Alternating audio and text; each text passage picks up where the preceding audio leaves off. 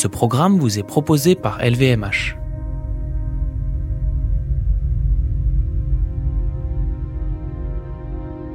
Le luxe euh, ne peut pas être dissocié de Luxury can't be dissociated from respect for the environment and commitment at this level. And it's a bit the pivotal point that we'd like to offer and which is essential for luxury in general. C'est pas du luxe. C'est pas du luxe.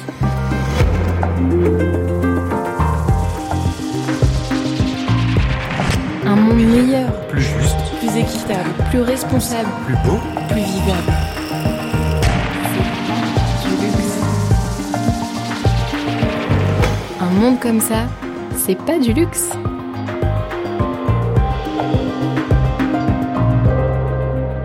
Silicones, parabens, endocrine disruptors. If nothing reaches your bathroom closet without having been thoroughly scanned by a clean beauty app, then today's guest should pique your interest.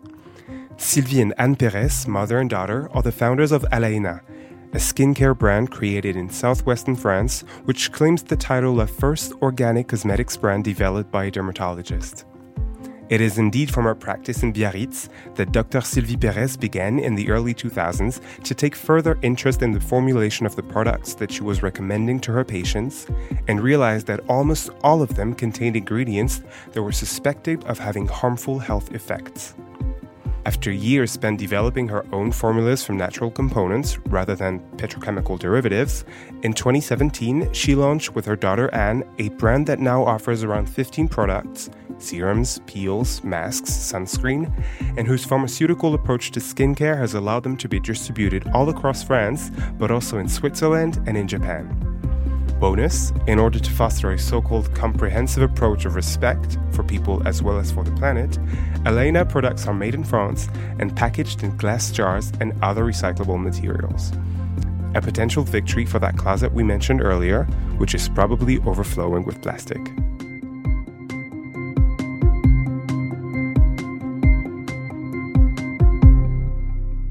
Le nom, c'est la contraction. euh, The name is the union of our three names, the three sisters, Alaya, Hélène, et Anne. The adventure was born with the creation of the Alaena Spa in Biarritz, which was originally my father's project. He's a plastic surgeon in Biarritz, and he wanted to offer fully encompassing, comprehensive treatments to his patients. We then continued with the creation of our own cosmetic brand. There, I turned to my dermatologist mother because I knew the depth of her expertise and her know how in cosmetic formulation, but also because she has a real holistic environmental approach and she was already mindful of natural and organic formulas. We wanted to offer our clients both this medical expertise in formulation but also the safety and bioethics, which for us was really the continuity of the spa with products that we use in our treatments, but which we also sell for follow up care. Euh, de- c'est dans Exactly. It was in the 2000s that I did what I call my conversion, and it was euh, following the euh, Paris appeal. de Paris, c'est une centaine de scientifiques dont des prix Nobel. A hundred scientists, including Nobel Prize winners, warned about the presence of CMR products, carcinogens, which generate mutagenic cancers that generate mutations, and reprotoxic substances. And these are products that are in our daily environment. And all of these products were listed, and I realized that they were in the cosmetics that I was prescribing. And then there was the paraben scandal, and the term parabens marked people's minds. And at the same time, it was at that moment that endocrine disruptors were being talked about. What about the endocrine disruptors? It was a problem that called into question the whole way we operate, the whole way toxicology operates. And so at that time, I found myself confronted with laboratories and hospital services telling us at conferences that this was just nonsense on the internet. Et de l'autre côté, c'est And on the other hand, it was more the women's press which was in contact with biologists who supported us in this qui, dans ce direction. sens. Et à And at that time, I created an association with fellow doctors and pharmacists, pharmaciens, et notamment ceux and in particular those who were at the parce que c'est les forefront, the most knowledgeable about the subject, qui voient les because it was the obstetricians, the gynecologists who saw the fertility disorders, early puberty, the increase in breast cancer, and who supported me in my undertaking. And so at that time, I completely revised my prescriptions and in collaboration with pharmacists, we put forward what was at the time the basis of dermatology and pharmacy, that is to say, pharmacy technicians. It's a type of know how that's been lost. Before, a dermatologist had basic prescriptions and he or she adapted them to each client, to each pathology, and the pharmacist downstairs followed the recipe. It was like a cooking recipe with the molecule, the dosage, and he or she reproduced that. And so at the time, we had two basic preparations. We had cold cream, which was made from whale blubber. That's no longer the case. There are still cold creams that can be found in stores, but which are made with petrochemical synthesis derivatives. And there is Galien cerate, cerate, which means wax based. It's a hot beeswax emulsion. And at the time, it was elaborated with borax, for example, which is known to be toxic to spermatozoa. So I elaborated it with glycerin, and so we worked with pharmacists. I saw that this preparation worked well. So these two bases, in fact, are what we developed afterwards. Alaena. When we chose to create the line, we took euh, inspiration from all of my mom's know how, which she had developed with her masterful preparations. But what we also wanted, and that's why we define ourselves as a cosmeceutical brand, was to really have a high level of efficacy. We looked at the formulas, in particular, those of products sold in pharmacies and products that are related to aesthetic medicine and highly concentrated products. And in fact, we realized, for example, that hyaluronic acid can be used synthetically but that it also exists in living things, and we sought to extract these biomolecules, which are necessary for the skin to flourish. All of that is mom's knowledge of the skin. Dans notre, uh, définition In our guidelines, we had to have vitamins, proteins, amino acids, antioxidants, and we were faced with the problem of some of them were available and there were extraction processes approved by organic labels, which is the case with hyaluronic acid. This is also much the case with antioxidants that are present in plants, but there are no proteins and vitamins that were not synthetic. And this is where we did a lot of research, and in particular for our patented ingredient extracted from sprouted seeds, inspired by the vegetarian diet. Where proteins, and in particular essential amino acids, are provided by a mixture, a combination of seeds and legumes, and we developed this active ingredient by researching and by filing patents for both the choice of seeds in order to have this biodiversity of essential amino acids, but also for the extraction process because we can't just start with the name of a certified organic plant. You then need an extraction process without solvents that is approved by organic labels and is as, as healthy as possible for the final formula. It's true that it took us a long time, several years, and that today we don't launch products regularly because we have both this double charter. Let's say it's a blacklist of ingredients that we do not want to find. And then in the end, we want a high level of efficacy, as in conventional products. So that asks us to tap into biodiversity. Our mom does a lot of research, medical publications, to really find the most effective natural active ingredients. And then we go and find them, or we produce them ourselves. C'est pas du luxe. C'est pas du luxe. If Sylvie and Anne Perez have devoted that much time and energy to the development of their own natural cosmetic ingredients, it is because they also see their brand as a way to raise awareness. The heart of the brand is a family adventure. Our family are the exclusive shareholders. We aren't trying to achieve ultra rapid growth. We want to ask ourselves the questions. We also want the brand to last over several generations. It's also the fact of having the story between parents and children. And it's this continuity. We have a time scale that is a little different from a conventional cosmetic brand. Alaena is important for me precisely because it allows me to work with products that fill all the boxes, namely what she explained the safety of organic products and medical effectiveness. And maybe it also allows, through podcasts like yours, for people to understand a little more about this problem. So it's interesting for me. Everyday gestures, as mundane as showering, have an impact on the oceans since these detergents, if they're not biodegradable, will last in the oceans, and we know that's toxic for the microorganisms.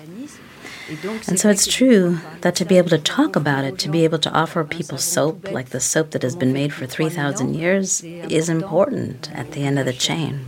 On a une clientèle qui vient à, We have a clientele who seeks efficacy above all else, and for whom the organic factor is a plus. But we couldn't conceive of it without it.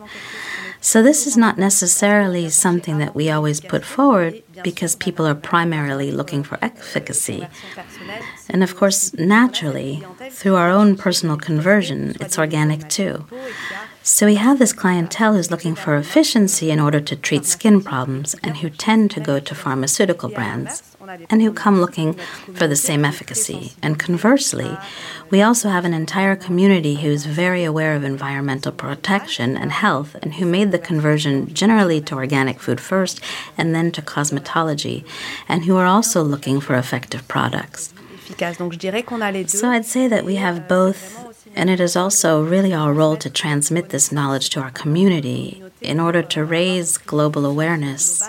And cosmetics are part of a global lifestyle.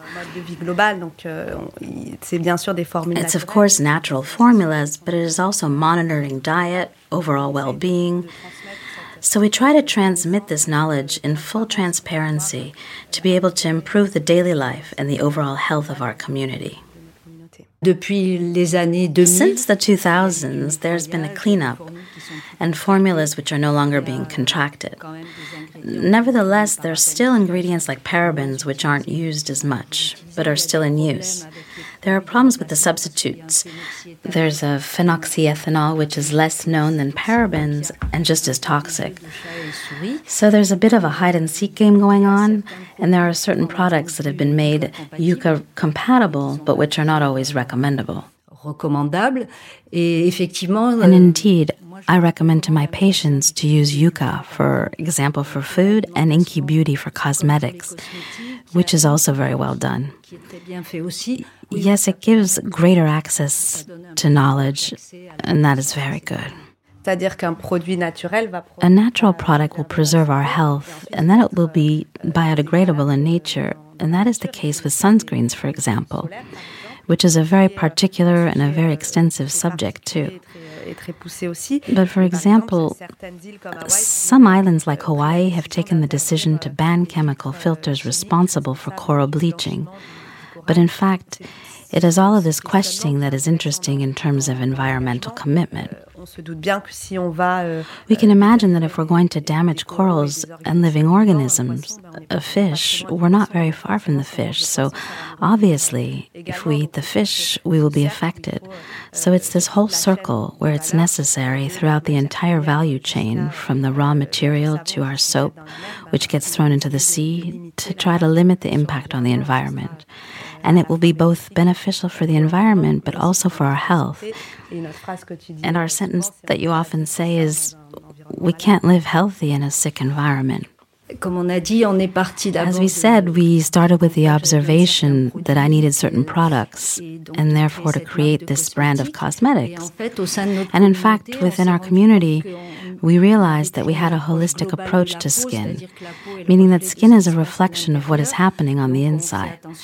So we would pay attention to cosmetics, of course, but also to nutrition in its entirety micronutrition, overall balance, not to mention regular physical activity. We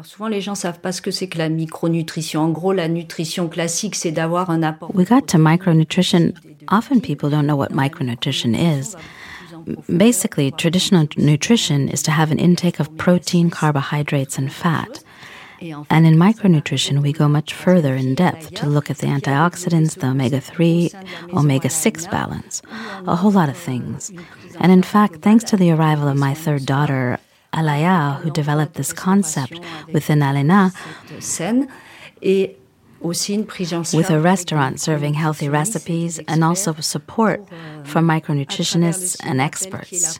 We become aware of many other problems such as digestion, liver detoxification, or hormonal issues. C'est pas du luxe. C'est pas du luxe. Beyond the formulas of the products, Alaena has applied the same determination to make cosmetics more respectful of people and of the planet to the way that they are packaged. La source de cet engagement, The source of this commitment is also the associative commitment of my mother, who looks at what's happening at the end in the ocean. And when we talk today of more and more plastic, and of course we ask ourselves the question of packaging and how it will end up. And what's interesting today is that I find that this commitment, in fact, makes us ask ourselves questions regularly, compelling us to find the best solution in the end. We chose glass both for its recyclable properties and also to limit the exchange between the container and its content. Plastic touches the cream and can bring harmful substances to it.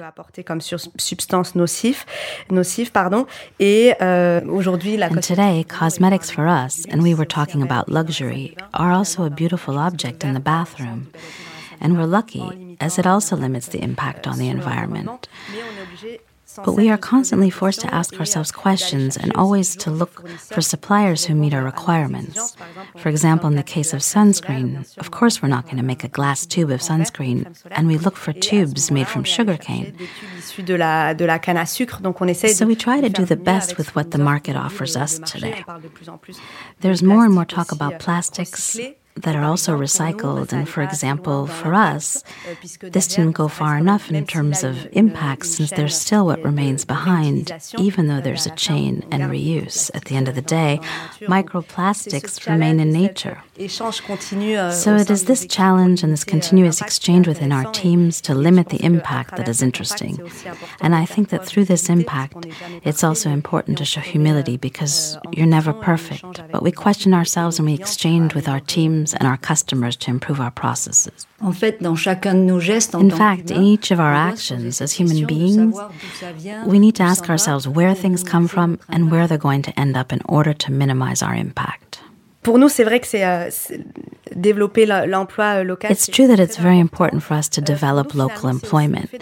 The fact of being in Biarritz isn't an issue. It, it's also interesting to separate ourselves from the cosmetic giants, to ask ourselves questions and to do things differently, and to share our values via the whole team. We talked a lot about commitment, about commitment across the entire value chain, but the commitment must also be made through the company's social mission. And for us to create jobs in Biarritz where the living conditions are quite pleasant, we're able to have a balance between our personal and professional lives by being closer to nature, and that's essential. It's also in having people within our teams who live in contact with nature, who are committed to these issues of environmental protection, who will bring value to the brand's commitment and infuse our products and our communication with all of these values. For us, to create the company in Biarritz, to be able to develop employment there is an asset which will define the values of the brand.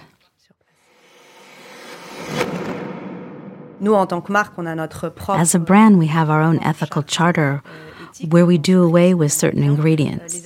Applications will do the alerting, and after that, there is also the work of the organic labels, which will ensure that these contested ingredients are not used. So it actually depends on the level of consumer knowledge. Ultimately, it was the general public who pushed brands to question themselves and to clean up their formulas.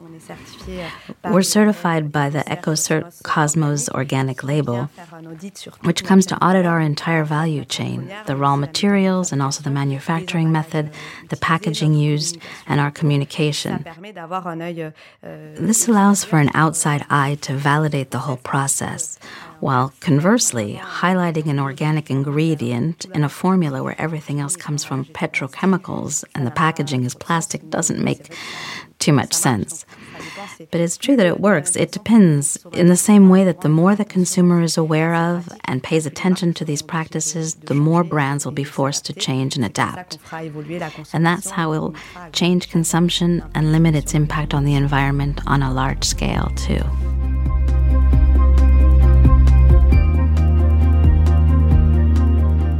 Were you desperately waiting for a sign from above encouraging you to declutter these drawers filled with cosmetic products that you've been hoarding for years? Well, now you have it. And if right now you still lack the courage to get down to this drastic cleaning that actually could take you hours, you can always start slow by first trying to decipher some of the ingredients list yourself.